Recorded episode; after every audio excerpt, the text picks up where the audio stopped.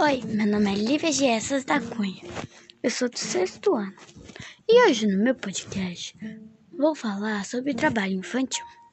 Trabalho infantil não é quando seus pais, seus irmãos te peçam para ajudar em casa.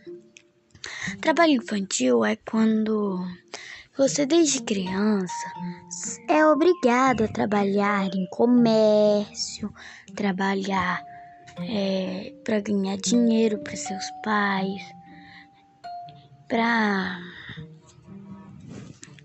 trabalhar na roça. Isso que é trabalho infantil.